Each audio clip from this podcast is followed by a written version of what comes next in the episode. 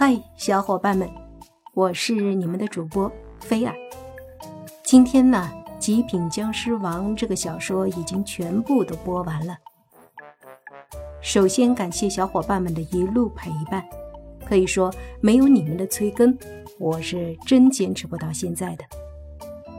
催更催得我心里慌慌的，但是不催更，我心里更慌。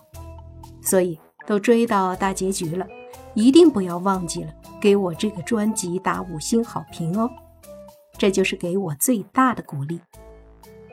下一部书也是长篇悬疑小说《缘起阴阳》，即将上架了，请小耳朵们多多订阅，不需要打赏，多多留言，多多好评，就是给我最好的奖励了。